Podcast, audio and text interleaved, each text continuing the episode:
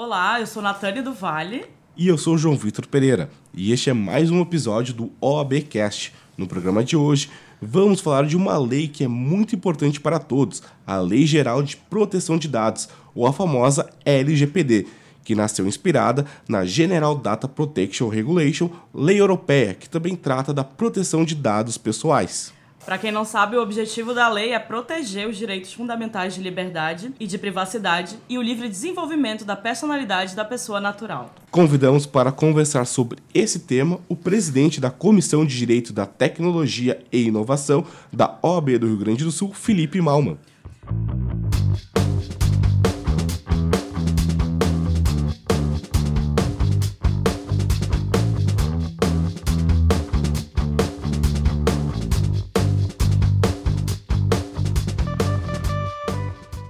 Para a gente iniciar um pouco o nosso bate-papo, é importante salientar que a LGPD é uma lei que começou a ser movimentada ali pelo finzinho do século XX. A União Europeia iniciou o Regramento de Proteção de Dados, mas um dos principais motivos disso foi a primeira eleição do Trump e o Brexit, né? O que foi tão marcante para que chegássemos à LGPD. Olá a todos, uh, é um prazer é, conversar com vocês aqui hoje, com a Natane, com o João Vitor. E antes de, de começar o, o, podcast, eu gostaria de parabenizar o setor de comunicação da Ordem por uh, desenvolver essa ferramenta tão importante para a comunicação com os advogados. E uma ferramenta que, em que pese já bastante conhecida na internet, que é o podcast, é uma ferramenta inovadora dentro da Ordem e é, uma, é um dispositivo de comunicação mais direto conosco, com os advogados. Então vocês estão de parabéns, eu tenho acompanhado e está muito bacana, está muito interessante ouvir os colegas e os profissionais que vêm conversar com vocês aqui.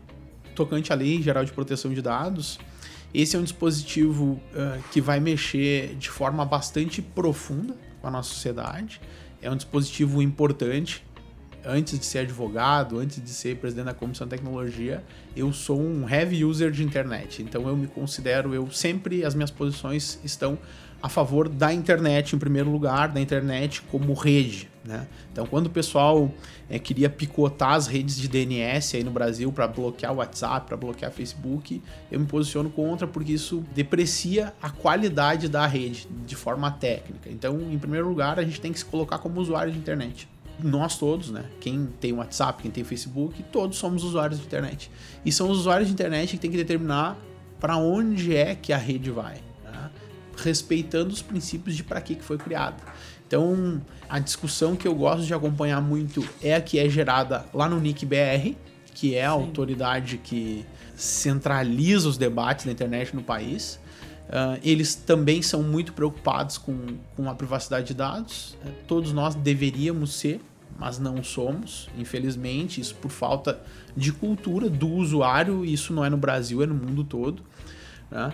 Uh, quando tu fala da LGPD, da LGPD não, da RGPD, né, do regulamento europeu, uh, o que a gente tem é, de marcante ali, porque a Europa ela já está à frente nas discussões de, de, de, de privacidade há bastante tempo. Né? Ali se fala bastante tempo sobre o direito do esquecimento, quem quer estudar vai beber um pouco na fonte europeia, mas estourou uh, o regulamento geral. É, eu atribuo, pelo menos, o, o, acontecimento da Cambridge Analytica, Sim. quando eles é, se descobriu lá que estava se minerando dados, é, mapeando perfis, entregando é, conteúdo político direcionado e às vezes falseado para direcionar a, a vontade do eleitor ali numa determinada campanha política. Ali que o Facebook assumiu que é, implantaria na integralidade uh, o regulamento europeu, né? E ali é que, que, que ganhou força. Porque tem, quando... tem, a ver também com a questão das fake news, né? Até de usar os dados da Cambridge para manipular essas informações. Exatamente. Se eu sei o que tu quer ouvir, uhum, é mais fácil sim. de eu te trazer pro meu lado. E se eu faço. E isso no mano a mano, como a gente diz, é uma coisa. Agora, tu manipular dados de milhões de pessoas, eu posso chegar a um resultado uh, de interesse de um ou de outro. Isso é bem complicado. Aí é que começa a ficar interessante que a gente é, proteja a privacidade. É, para a gente é, tornar essa, essa, essa conversa, essa discussão mais palpável, é importante que a gente entenda a que profundidade que isso vai. primeira dúvida, principalmente dos colegas advogados, se a lei geral ela vai, se a LGPD ela vai emplacar aqui no Brasil ou não. Né? Uhum. É o primeiro ponto. Ah, mas vai pegar ou não vai pegar a legislação? Eu vejo que obrigatoriamente vai pegar. Por quê? Como a gente deu esse breve histórico aí que começou na Europa, Facebook implantou, e aí o que, que acontece? Eu tenho que cuidar da cadeia de custódia dos dados. Então, se o Facebook é, vou implantar, a partir do momento que ele implanta e ele é o controlador dos dados, e aí a gente entra em alguns é, conceitinhos da lei, os seus fornecedores de serviços, eles obrigatoriamente vão ter que implantar. Porque se eu começo a trabalhar, eu coloco um aplicativo no Facebook e eu trabalho com dados que estão lá dentro do Facebook, eu vou ter que estar em conformidade, inclusive com a lei uh, da União Europeia. Por mais que a minha aplicação, o meu negócio esteja aqui no Brasil. Isso é um efeito em cascata. E as grandes empresas já estão implantando, então uh, IBM, Amazon, as empresas multinacionais estão implantando. Então, quem presta serviço para essas empresas obrigatoriamente tem que implantar. E quem presta serviço para esse prestador de serviço tem que implantar. É uma reação em cadeia, então não tem escapatória. O que a gente mais tem que se preocupar é como é que essas relações vão ser regidas aqui dentro do Brasil. E aí tem algumas coisas que a gente pode conversar ao longo desse, desse podcast, mas claro. tem algumas questões pontuais que a gente tem que se preocupar. E entre até, comentaste agora, doutor Felipe, uh, sobre a questão de ser implementada no Brasil. Uh, o decreto foi sancionado no final de 2018 e só vai ser implementado mesmo no próximo ano, 2020. Tem algum motivo por essa demora de se implementar somente em 2020? Tem algum, algum requisito assim na, nesse projeto aprovado para esse implementado só no meio do ano do próximo ano? Eu não conheço todos os motivos, mas um deles é sensibilidade. Porque a implantação da LGPD ela é algo muito complexo e muito profundo. Vamos pegar o exemplo de uma universidade. A universidade que lida com dados de alunos, como que a universidade vai fazer para implantar a LGPD? É, num exemplo simples, né, que não é uma, uma empresa de grande porte. Ela vai ter que mapear todos os processos internos, depois ela vai ter que selecionar para ver quais os processos lidam com dados pessoais ou não, e a partir daí eu vou ter que determinar como que eu vou cuidar desses dados, como que eu vou coletar, como que eu vou coletar o consentimento para isso, como que eu vou armazenar e quais os dados que eu vou destruir, que eu vou eliminar para não causar risco para minha base de dados. E vocês pensem em organizações cada vez maiores. Por exemplo, a Ordem dos Advogados né, a nível nacional é muito complexo e é algo que tem preocupado. Eu tenho visto que as empresas ainda não sabem do que se trata Sim. LGPD. Elas já ouviram falar, mas também estão na mesma expectativa que muitos colegas. Será que vai pegar? Não vai pegar? Eu não vejo como não pegar. Então, o, o importante é a gente participar dessa discussão agora. Como é que a autoridade vai trabalhar depois uh, uh, nesse sentido? Como que vai ser a fiscalização? A gente tem que se preocupar e discutir para já. Né? Então, quem ainda não começou a implementação está atrasado, né? porque em que pese falte um ano, um ano e pouquinho, falta pouco tempo. Então, eu preciso fazer o mapeamento dos dados, eu preciso implementar e depois eu preciso treinar pessoas para que elas mantenham a conformidade com a legislação. É um processo bastante complexo e por isso uh, esse prazo tão extenso uh, de 24 meses. Até tem uma, uma questão também das próprias empresas de tecnologia, né? Que é como se tivesse surgido um novo produto para elas cuidarem, né? Assim, de fato, para atuarem. Como é que o senhor enxerga basicamente essa atuação dos advogados também, né? Junto com essas empresas de tecnologia? Isso é algo muito legal para mim, pessoalmente, né? Eu, eu, eu sou uma, um advogado que atuo bastante na área de tecnologia e a tecnologia eu costumo dizer que para mim é um hobby. Então não, não é nem trabalho, é um hobby. Sim. E então eu consigo unir o direito e a tecnologia. Eu, eu acho muito bacana. E aí eu vejo assim alguns advogados que dizem, pô, agora eu vou ter que trabalhar com direito digital, agora eu vou ter que trabalhar com LGPD. Não, não vai vai trabalhar com a área que tu se sente mais satisfeito. Não é porque a LGPD está sendo discutida agora que tu tem que migrar de área. Uhum. Até porque não é algo simples. Tu tem que ter perfil para isso. Assim como, por exemplo, eu teria que ter perfil para trabalhar com direito de família. Não, não é a minha não é a minha área. Então, o profissional, o colega, ele tem que achar o que lhe atrai, o que ele gosta de estudar. Isso é interessante. E aí é legal essa tua pergunta, porque nós não estamos muito acostumados a, a, a, a esse intercâmbio. Nós, nem acredito que a TI também não. Sim. Pelo que eu vejo, assim, eu lido com as, com as equipes de informática dos tribunais, também no, no processo eletrônico, eu vejo que a TI tá tá lá fazendo a sua tarefa, desenvolvendo, o jurídico tá do outro lado, é, pensando como é que pode, mas em nenhum momento essas duas áreas elas verdadeiramente se entrelaçam. E para implantar LGPD, eu tenho três pilares. Eu tenho o jurídico, eu tenho processos e eu tenho a TI. O jurídico ele vai ter que avaliar as tecnologias que estão sendo implementadas, os processos, é, elaborar os contratos, mas eu sempre vou ter que conversar, quando eu estiver fazendo a minha parte do jurídico, eu vou ter que conversar com o setor de processos e com o setor de TI para ver o que posso fazer e como eu posso fazer. Processo, por que eu vou ter que conversar com processos? Porque eu como advogado, eu não vou determinar, olha, a partir de agora tu vai parar de coletar esses dados ou tu vai fazer, tu vai tomar ação A ou B. Eu posso demonstrar que aqui há um risco maior ou menor e a empresa que vai ter que me dizer qual é a quantidade de risco que ela está disposta a comprar. Mas sempre vai haver risco. Então, essa essa essa intercomunicação das áreas é muito importante para o sucesso do projeto.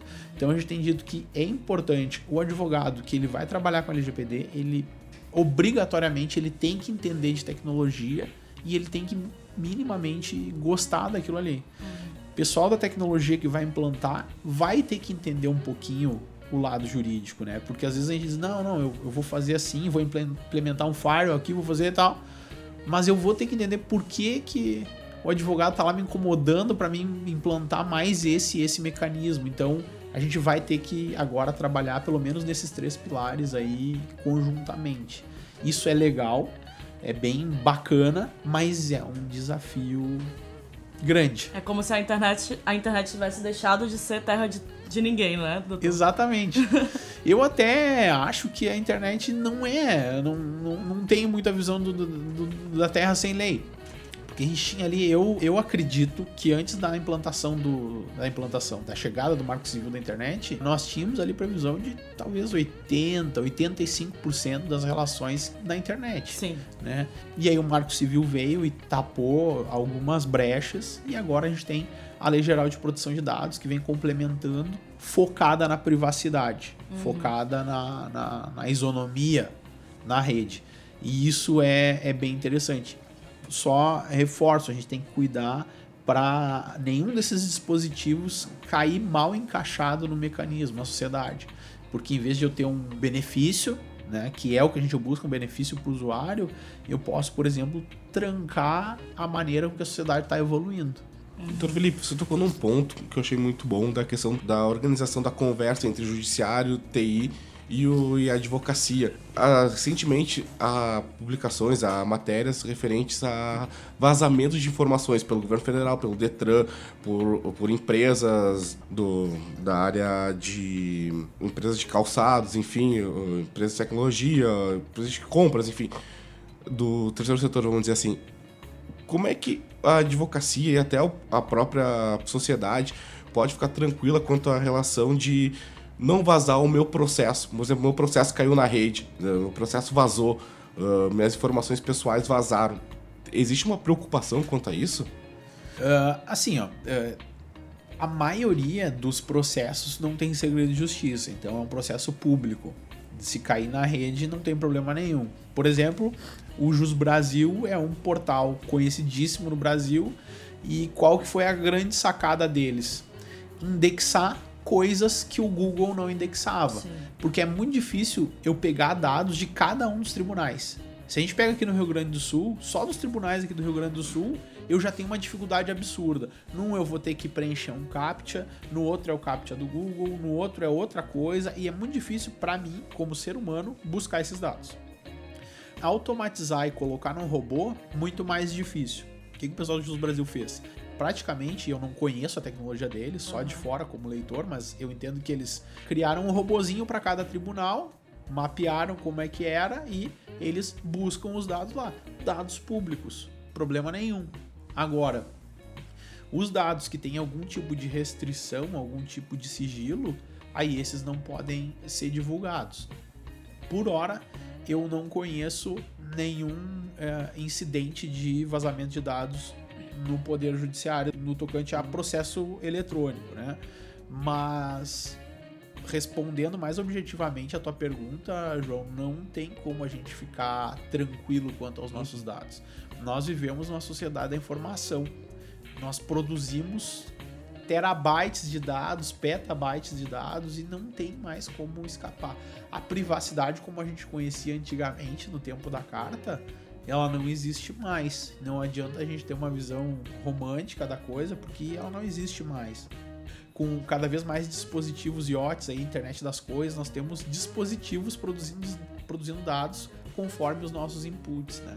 Te, teve um, incidente da, da Samsung, eu acho, que eles colocaram um comunicado de que não era uh, recomendado que nós falássemos, tivéssemos conversas relevantes ou sigilosas perto das televisões com o microfone, porque havia tido um incidente lá de alguém conseguir ganhar acesso a esses microfones. Então... Tem até no próprio celular, né, doutor? Tipo, o Google ele grava, assim, se tu for lá entrar no na tua base de dados tem várias gravações, tu deixa teu microfone ligado, então até conversas próximo do, tel do telefone pode ser perigosas, né? Tipo. Exatamente. Eu. Ah, se a gente entra na parte de publicidade, que é outra parte que me interessa muito, bom, aí tu tem um mundo e são os mais avançados nisso nunca li nada, nenhum artigo científico sobre isso, mas um teste que a gente pode fazer é muitas vezes, eh, sei lá, a gente está aqui batendo um papo agora de manhã e vocês me contam sobre um equipamento eh, jornalístico que eu não sei, não tenho acesso. A gente começa a falar desse equipamento várias vezes. E aí eu abro o feed do meu Facebook aqui e aparece um anúncio desse Sim. negócio.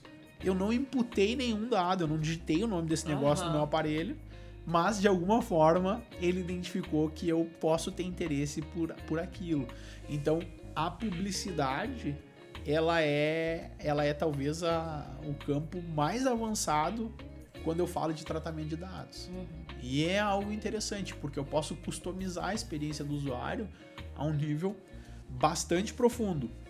Mas eu tenho que tomar cuidado e aí é que a gente tem que debater até onde é que a gente pode ou não ir com esse com essa com essa mistura aí da base de dados e com essa, com essa extração de resultados. Até essa questão do, do Facebook, doutor, é bem, bem. Não sei se algum de vocês já passou por isso, mas você tá passando na rua, reconhecer uma pessoa que você conhece só de vista e você não tem nas suas redes sociais e demora um pouco, tipo, você entra nas suas redes sociais, ela tá como opção de. Sugestão de amigo. Né? Sugestão né? de amigo, né? Tipo, é. é. muito doido. Isso, isso não se esbarra de alguma forma na lei geral, assim? Tipo, isso não pode acontecer, essas empresas não podem estar tá fazendo isso? Como é que o senhor avalia?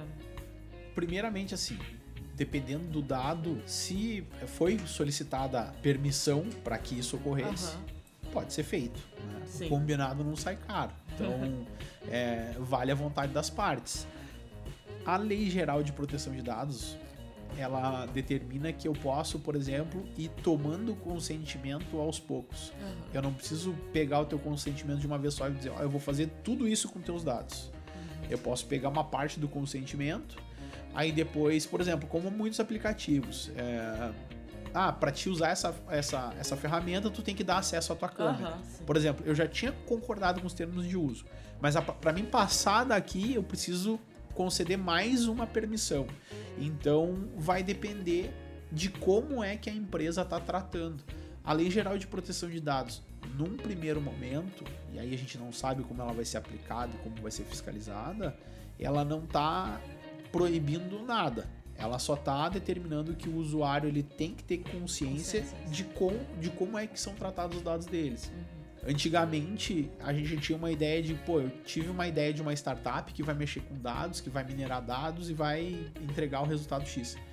Essa base que eu conquistei de 1 milhão, de 10 milhões de cadastros, as empresas tinham a ideia de que essa base era de minha propriedade. Mas os dados dessa base não são de propriedade da empresa, são de propriedade do titular. E isso é uma discussão bacana que está tendo. Porque eu posso me arrepender de fazer o cadastro num, no aplicativo, não importa, eu posso me arrepender e querer excluir. Eu nunca excluí minha conta no Facebook, mas muitos amigos disseram, pô, eu excluí minha conta no Facebook e aí um tempo depois eu resolvi voltar. E quando eu voltei, eu dei um ok e restaurou tudo. Pô, se tu excluiu, tu perdeu tudo. Aham. Exclusão, eu, eu, eu, eu entendo que eu aniquilei aqueles dados.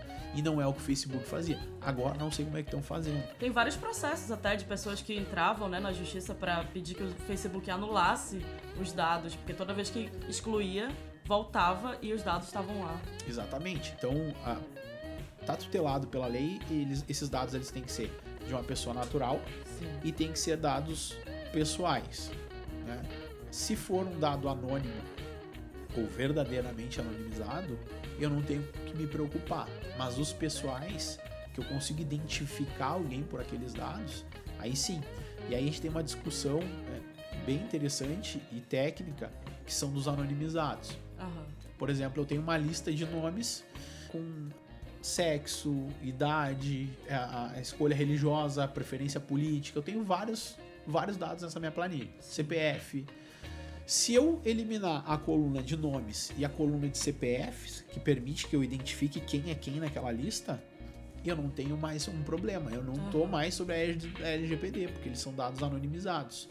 Só que eu tenho que avaliar se eu consigo desfazer essa anonimização. Então, se eu tenho a minha base de dados e eu gero um gráfico a partir dessa base de dados, só com, é, por exemplo, quantos homens e quantas mulheres nessa lista, e eu apago a base de dados, eu deleto, eu excluo ela, e eu fico só com esse gráfico, eu não tenho um dado que ele está sendo é, regido pela LGPD. Agora, se eu mantive a base, ou eu tenho como restaurar um backup para trás, aí a gente passa a, a questionar se ele é um dado verdadeiramente anonimizado ou não. Se eu posso reverter esse processo, eu já não tenho dado anonimizado. Recebendo aqui no OABcast o presidente da Comissão de Direito, Tecnologia, Informação e Inovação da OAB do Rio Grande do Sul, Felipe Malmo. E até nisso, doutor, eu queria comentar contigo sobre a questão da rede Wi-Fi. Comentaste num ponto que li e aceitei os termos de uso.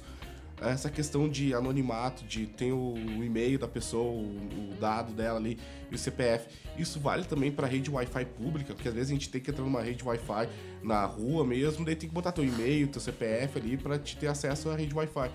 Isso, a lei geral, ela atua nisso? Atua. Qualquer dado pessoal que uma empresa colete, ele vai estar sendo gerido por ali. Aí tu tem dois pontos. O primeiro é o usuário aceitar correr o risco de entrar numa rede que ele não sabe nem de onde é que saiu, nem quem é que é o gestor daquela rede. Sim. E do outro lado eu tenho a empresa. Se a empresa é séria, que mantém aquele, aquele Wi-Fi, ela pode determinar até que ponto eu vou coletar dados, porque eu posso coletar um dado ahn, que não te identifique. Né? Por que, que eu vou pegar, por exemplo, o teu CPF para te entrar na minha rede? Eu não preciso do CPF, então eu paro de coletar o dado ah, que torna ah, isso um dado pessoal. Então eu vou ter que escolher, e aí de novo, aí eu volto para os processos da empresa. Pessoal, até que ponto vale a pena assumir o risco de ficar com esse CPF na base? Esse CPF é tão importante para nossa operação? Não, não é. Corta ele fora. É isso que torna a implantação da LGPD tão difícil. Enquanto a maioria dos produtos, até dos serviços, eu consigo formatar, enlatar ele e integra- entregar. Para implantar LGPD, eu tenho que jogar uma equipe dentro da empresa Sim. mapear processos, tomar decisões, treinar pessoas, para só depois eu dizer, olha, estamos minimamente em conformidade. Então, ah, sim, respondendo a tua pergunta, qualquer empresa que colete dados pessoais, ela vai estar dentro dessa, dessa legislação. Até é importante né, salientar que não existe internet grátis. Não, estão te, estão Não te disponibilizando um Wi-Fi grátis é porque querem alguma coisa, né? Não existe almoço grátis. É, isso. Não, não existe, não existe, não existe nada. Porque o que, acontece? A gente tem que é, ter um- uma noção mínima da parte técnica de como funcionam as coisas. Sim. Ah, a gente tá falando muito Facebook, vamos botar outra empresa agora. Twitter, né? Twitter o pessoal não usa mais tanto, mas. O Gmail, né? O e-mail grátis do Google. Para mim ter um servidor de e-mail lá que garante, acho que 15 GB de para cada usuário Sim. gratuitamente. Cada conta dessas, um lote lá de mil contas, usa um computador ligado. Duas mil, dois computadores. Quem compra o computador, quem paga a energia elétrica, o link que fica conectado, todas essas aplicações online ela tem um custo. Se o usuário não está pagando de uma forma, está pagando de outra. Alguém tem que pagar a conta, o dinheiro tem que sair de algum lugar. Mas a gente tem que dar um passo atrás e olhar por outro ângulo. se eu engesso a ponto de essas empresas não poderem tratar os dados, muito provavelmente eu vou ter uma série de aplicações que hoje são gratuitas cobradas, uhum. né? Hoje a gente tem muito uh, negócio surgindo com locação. Por exemplo, Netflix é uma mensalidade de, filmes. As Spotify. empresas de Spotify não preciso mais comprar CD, locação de música, né? Eu, eu tenho uma licença ali para usar a base inteira. E aí, se eu começo a restringir muito a forma com que as coisas são feitas, essas assinaturas tendem a aumentar e os que não têm assinatura nenhum vão ter que, para se sustentar, cobrar algum tipo de assinatura. O valor para manter aquela empresa ele tem que sair de algum lugar. Então a gente tem que, claro, manter essa balança sempre equilibrada, mas e sempre se preocupando com os dados, que na minha opinião é algo muito importante e vai determinar para onde a nossa sociedade vai. Uhum. Mas nós não podemos cortar as asas da inovação. Então a gente por isso que é bacana isso aqui que a gente está fazendo hoje, batendo Sim. um papo e, e, e levando conhecimento para as pessoas. Até onde a gente vai garantir a segurança dos dados e também a garantir que as empresas continuem inovando e trazendo mais soluções para a gente como usuário. Alguns meses a gente teve uma, uma coisa recente que era a questão do botar tua foto atual e comparar como tu vai ser daqui a uns 30, 20 anos e tal. Legal. E surgiu um debate até, tipo, ah, estão roubando meus dados, estão uh, vendo como é que eu vou ser daqui futuramente, já estão espelhando isso.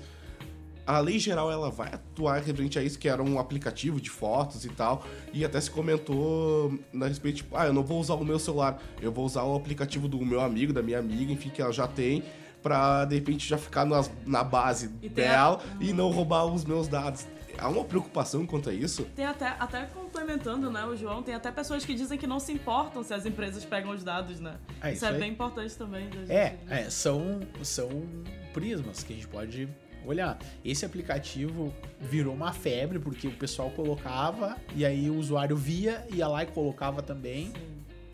Na verdade, na verdade, todo aplicativo te coleta em algum nível é, dados. Eu me lembro que eu estava dando uma palestra sobre inovação em escritórios de advocacia no interior do Rio Grande do Sul. E aí eu estava conversando, pô, vocês têm que tomar cuidado até com o que, que vocês têm de foto no rolo da câmera do celular. Por exemplo, daqui a pouco tu tem uma, uma foto que te expõe um pouco mais intimamente. Sim. E aí quando tu acessa o Facebook, ele abre uma, um, um estágio da tua galeria e pergunta: você gostaria de publicar essas fotos?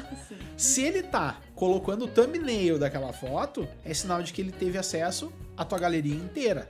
Ele pode, inclusive, ter copiado essas fotos todas para base dele. Não tô dizendo que fez, eu tô dizendo que pode. Tá? Então, nós já estamos cercados por uma série de tecnologias e o bacana é a gente saber como conviver com elas. Primeira coisa é prestar um pouquinho atenção, e aí eu vou para a parte da dúvida da, da Natane, é nesse sentido. O usuário muitas vezes ele não dá a bola, mas ele muitas vezes não mede a consequência disso. Por exemplo, eu gostaria que alguém tivesse acesso a toda a minha galeria de fotos do, do iPhone. Ah, mas eu não. Muita gente fala, ah, mas eu não tenho nada a esconder. É, eu sempre digo, me dá a senha do teu e-mail e vai para casa. E aí vamos ver se tu não tem nada para esconder. não é questão de ter algo a esconder. A privacidade ela é um, é um direito inviolável, é íntimo. Só que as tecnologias elas estão chegando muito perto. Cada dia tu tem menos privacidade. E é, é nesse ponto que eu considero que seria interessante a gente olhar e tentar implantar LGPD, não implantar numa empresa, é colocar ela dentro do Brasil.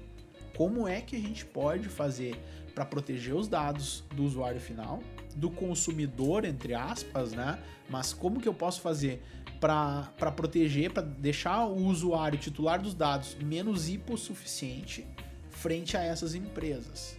E em contrapartida, eu tenho que ver como que a LGPD vai, vai se aplicar não só ao Facebook, ao Google, a gigantes da tecnologia, uhum. mas como ela vai se aplicar a pequenas empresas.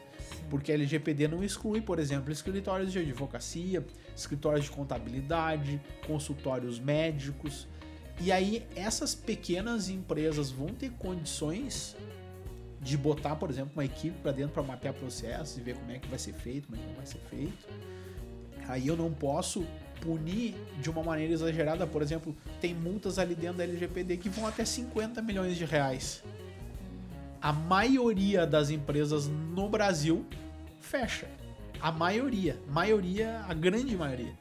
Então, claro, eu não estou dizendo que essa multa vai ser aplicada para tudo, mas a gente tem que tomar cuidado para que não aconteçam problemas. Eu acho que é sempre importante quando entra um dispositivo novo como esse, a sociedade tem que ser parceira. Uhum. Então, se a sociedade está aprovando, é porque vai bem. Então, nós temos que ver como é que eu vou fazer para garantir a segurança dos dados do cidadão e não machucar, não, não alijar nenhum negócio aí, porque o nosso país é sustentado por pequenos e médios e justamente, normalmente é quem mais sofre nessa relação. Então isso que é bacana, a gente tentar achar um ponto de equilíbrio. A gente não pode só pensar não, eu quero proteger, proteger, proteger os dados e vamos proibir, proibir, proibir. Proteção sim. A proibição a gente tem que ver até que ponto vai, até que ponto ela é saudável. Tenho observado em alguns sites que eu tenho acessado que, que já estão se adaptando ao LGPD, quando eles é, aparece aquele aviso, né? É, vamos usar os seus dados, basicamente é isso que você autoriza ou não. Há sites que dizem, tipo, se você autoriza ou não, e há sites que outro clica em OK, outro não vai conseguir acessar o conteúdo, assim. Isso tem alguma forma irregularidades relacionadas à LGPD ou não? Depende. É, eu, eu, assim, ó, tem que analisar cada caso. Mas eu, ve, eu, não, eu não vejo como não. Se pra é, te fornecer um serviço, ou um serviço gratuito, por exemplo, eu vou, eu vou querer tratar os seus dados, eu vou assumir o risco da guarda dos seus dados. Se tu não me der os dados, eu não, não te quero como cliente. Uhum. É justo. Por exemplo, o YouTube. O YouTube ele tem uma versão gratuita e uma versão paga. E eu só acho assim, ó, né, nesse tipo de negócio em que eu tenho uma versão gratuita e uma paga, eu acho que o. Mas aí é opinião pessoal, uhum. não tem nada a ver com, com a LGPD os termos de uso eles poderiam ser melhorados. Né? Já que tu tá levando o meu dinheiro, não levo meus dados. Mas eu não vejo a priori e de forma geral eu não vejo nenhum problema. Tá te avisando, eu preciso desses dados para te deixar acessar o meu serviço. Se tu não quiser, eu também não te quero como cliente. Eu acho equilibrado. E aí é que tá o ponto do discernimento do usuário. Até que ponto eu preciso acessar um, um aplicativo que me deixa mais velho? Aí cada um vai saber quanto é que vale essa, essa produção de dados. Até nesse ponto, eu tenho a questão quando tu cria até um e-mail ou cria uma conta em algum lugar, eu tenho ali o aviso, li concordo com os termos de aceitação. E normalmente o que a maioria faz, a grande maioria das pessoas fazem é ah, botar ok ali, li, concordo, mas não leu e concordo. O que que tem ali que a pessoa pode ter uma cautela, que às vezes é uma letra muito pequenas, assim, um textão, assim, a pessoa acaba não, acaba não lendo, né? O que, que pode ter ali que a base de dados pode, assim, entre aspas, roubar para ela e se, e se beneficiar disso? Hoje eu considero que até ficou mais fácil da gente ler esse tipo de contrato, porque depois do Marco Civil as empresas adotaram meio que um padrão de colocar um sumário antes do contrato. A, a, questão é que, infelizmente, na maioria das vezes a gente tem preguiça de ler aqueles, aqueles termos, porque são termos gigantes realmente. Mas o ideal é dar uma olhada lá nos direitos da plataforma. Tem os direitos do usuário e os direitos da plataforma. E normalmente ali não se esgota porque eles colocam o que, que eles podem fazer com os teus dados e normalmente eles dizem conforme termos tais e tais, e aí vai para outros contratos. Principalmente Microsoft, Google, eles têm contratos escalados em contratos. Então, se eu quiser saber, eu vou ter que fazer uma boa leitura. E se eu ler, levar a sério a, a leitura aprofundada, eu não abro a conta. Por exemplo, eu costumo recomendar, uh, pô, a gente está fazendo um vídeo institucional, a gente está fazendo, a gente está gravando aqui, além do podcast, a gente está gravando um vídeo. Vou colocar no YouTube ou não vou colocar no YouTube? Se eu coloco no YouTube, automaticamente eu estou compartilhando a propriedade desse vídeo. A OAB não é mais a única proprietária desse vídeo. Ela compartilha. Se o Google quiser usar esse vídeo que nós estamos fazendo hoje uh, ah, para colocar uma propaganda de Google AdWords, venha comprar anúncio na nossa plataforma com esse vídeo, Pode, quando a gente criou a conta, a gente deu autorização para isso. Mas normalmente a gente não lê. Eu costumo usar o exemplo da, da Sambatec. Não sei se vocês já ouviram falar. É uma empresa de vídeos É, e ele, carinhosamente eu falo assim, né? Ele praticamente ele copiou o YouTube. Ele fez uma plataforma igual ao YouTube. A única diferença das duas plataformas é que a dele eu pago para colocar vídeo. Se eu quiser subir um vídeo, eu vou ter que pagar 500, 600 reais por mês, mil reais por mês. No YouTube, eu coloco de graça. E ele é um cara que fez um negócio milionário. Uh, Daqui do Brasil. Aqui do Brasil. Ele pegou, foi lá e vendeu, se eu não me engano, a primeira vez para Globo, depois para Band, depois para History Channel e foi vendendo para várias emissoras e aí agora ele vende para o usuário final porque grandes empresas estão contratando dele e não estão contratando do Google. A única diferença inovadora no negócio dele foi que ele mudou meia dúzia de linhas no contrato. E ele disse: os vídeos que tu colocar aqui são teus. Esse é um negócio inovador e ele já conquistou várias rodadas de investimento milionárias. A única coisa que ele fez, ele fez uma plataforma muito parecida, uma plataforma de streaming de vídeo, e ele disse, ó, só que os vídeos que tu colocar aqui na minha plataforma, eles são teus. Se tu não quiser botar publicidade, não vai ter. Se tu quiser botar publicidade, todo o valor de publicidade é todo teu. Eu só sirvo os vídeos para ti. Então, isso que é legal. A inovação, quando eu alio isso à tecnologia, eu não preciso reinventar a roda. Eu costumo dizer que a inovação ela se retroalimenta. Uhum. Criaram o YouTube. A partir daí eu descubro uma dor, mudo um pouco, uso a ideia do YouTube, mais uma nova ideia e eu crio outra outra outra tecnologia. Dessa tecnologia, mais uma dor, e mais um produto, eu crio um novo produto. E aí por isso que eu tenho a curva exponencial na inovação. Ela não vai subindo tão vagarosamente, ela sobe vertiginosamente. E a gente tem que tomar cuidado para não frear isso, porque o avanço tecnológico e o avanço em geral, ele é importante para a sociedade.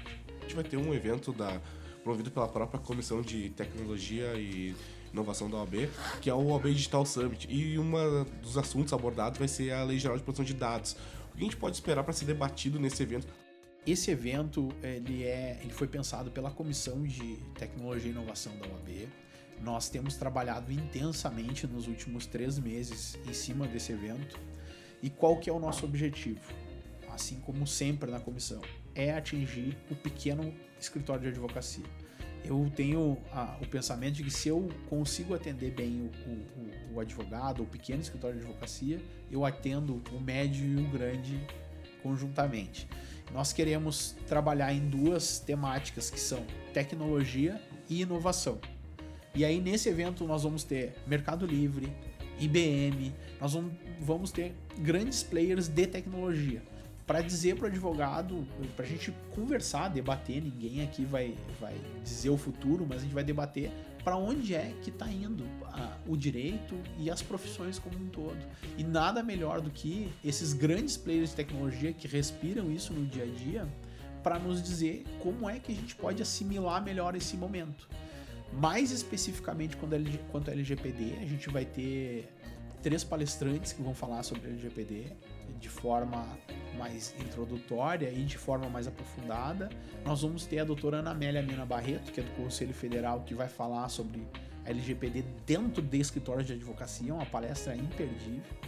E eu convido a todos os colegas porque vai ser um evento inovador. Vai ser um evento de tecnologia para advogados, não vai ser um evento jurídico. Vai ser um evento de tecnologia para advogados. A nossa ideia é trazer um evento como é, como acontece em São Paulo, em que o colega tem que gastar com passagem de avião, tem que pagar com uma inscrição de 800, 900 reais em São Paulo.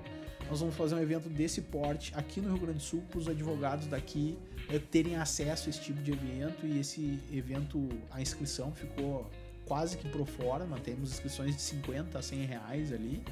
Nós estamos nas duas últimas semanas, presencialmente nós só temos 300 vagas, eu não sei quantas já foram, e EAD também nós vamos ter. Então eu convido os colegas que não percam essa oportunidade, mesmo que esteja lotado presencial, peguem o EAD, porque vai valer muito a pena. A gente vai é, conversar com o pessoal que está na ponteira disso. Né? Eu estava conversando com uns palestrantes que vêm, que é da IBM, batendo um papo sobre a palestra dele, e ele estava me dizendo, doutor, eu não sei como, a gente não sabe para onde vai a inteligência artificial, até que ponto isso vai evoluir, a gente não sabe. Né? Quem disser que sabe, tá especulando. Mas é bacana que os advogados estejam perto. Eu, eu vejo que uma das primeiras classes que foi atingida é, em cheio pela tecnologia foram os escritórios de contabilidade. né, com o, token lá que as empresas tinham que ter e eles se obrigaram a aprender. Depois vieram os advogados, e que a nossa comissão de tecnologia aqui no Rio Grande do Sul viu isso muito de perto, né? Porque a gente viajou a 106 subseções para dar treinamento para os advogados, para falar de inovação e também para ensinar os advogados a como modernizarem seus escritórios. E nós queremos coroar esse trabalho mostrando o futuro. Então a gente vai é, trazer algumas tecnologias que estão ao alcance de todos os advogados e algumas tecnologias que não estão ao alcance da maioria dos advogados do Brasil, mas eu quero ter essa visão. Eu quero saber para onde vai a, a minha profissão, para mim ter maiores mais ideias de como é que eu posso me posicionar nessa virada. Eu costumo dizer para os colegas e aproveito esse veículo aqui de vocês que nós não temos que nos preocupar em como que a tecnologia vai nos impactar. Eu tenho que me preocupar em como eu vou impactar o resto da sociedade com a tecnologia costumo dizer, eu não vou ser atropelado pelo caminhão, eu vou estar tá dirigindo o caminhão. E para isso eu não preciso sair da minha área. Aí volto porque eu disse no começo, eu não preciso começar a mexer com direito digital.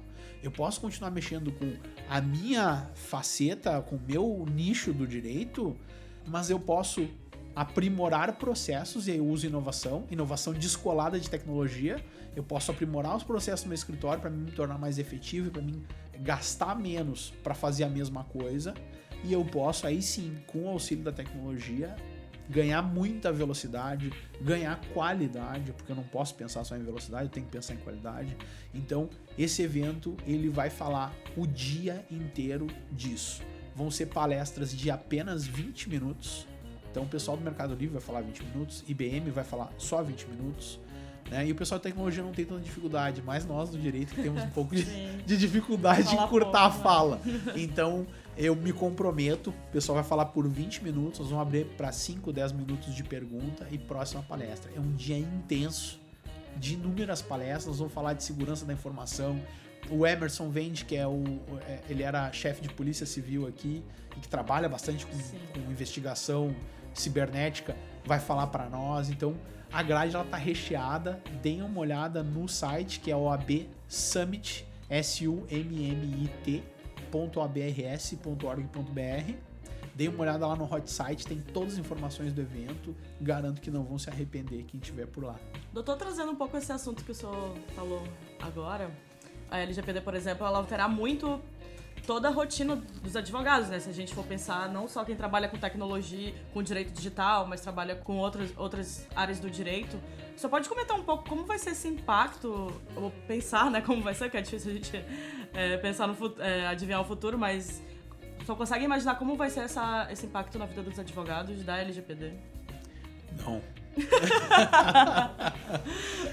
assim, ó ali nós temos várias figuras previstas na LGPD. Uma delas é no regulamento europeu é o DPO e aqui para nós é a figura do encarregado, que vai ser quem vai tratar uh, das questões que chegam. Então eu vou ter uma espécie de ouvidoria para tratar. Tu vai me dizer, olha, tem algum problema com meus dados, eu quero uma cópia. Isso vai cair na mão do encarregado. O encarregado vai gerir entre as áreas lá dentro para conseguir atender a tua demanda a fiscalização, se chegar, vai conversar com o encarregado, ele vai gerir as demandas. Agora, eu tenho que pensar como que o pequeno escritório tem uma estrutura bastante enxuta, vai lidar com isso. Sim. Ele não vai ter um encarregado, certamente. Até porque eu tenho escritórios que é, é só um colega trabalhando, não tem nem secretária, é uma advocacia mais artesanal. Então ele não vai ter a figura do encarregado.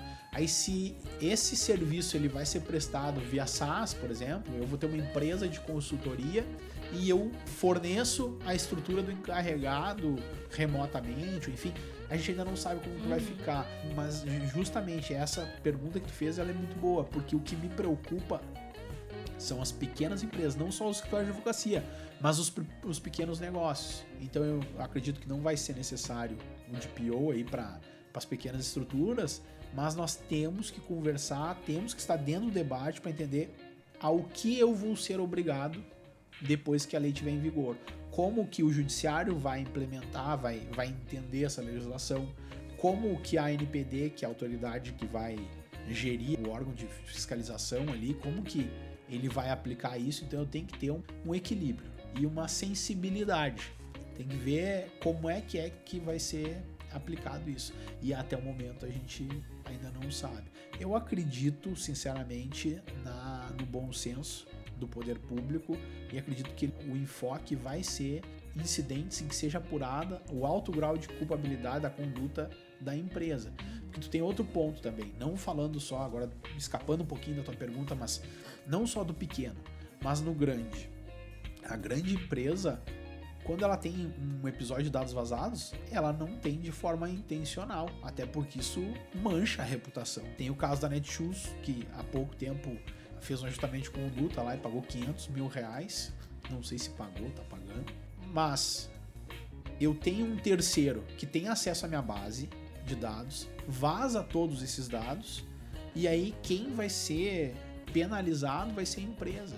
Só que quando a gente fala de tecnologia, eu não tenho como garantir 100% de que esses dados não vão vazar ou não vão ser utilizados para outro meio. Não existe essa possibilidade, por mais diligente que eu seja.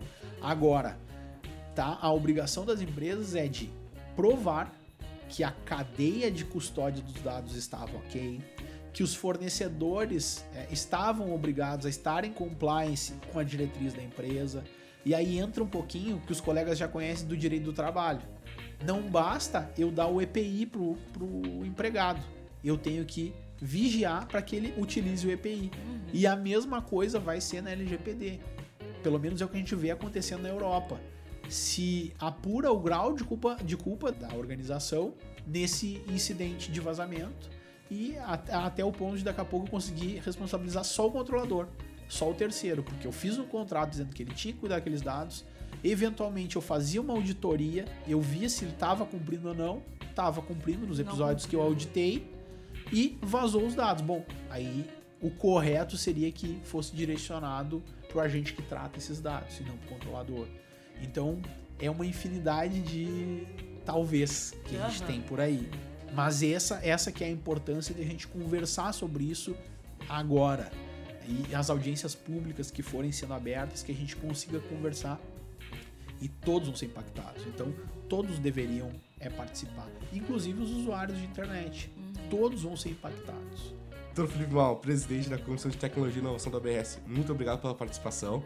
Eu que agradeço o convite de vocês e a comissão inteira está tá à disposição de vocês. Se vocês quiserem falar de outros temas, vai ser uma alegria para nós poder colaborar com essa ferramenta inovadora, tem tudo a ver com a nossa comissão. Parabenizo de novo a, a iniciativa de vocês aqui do setor de comunicação.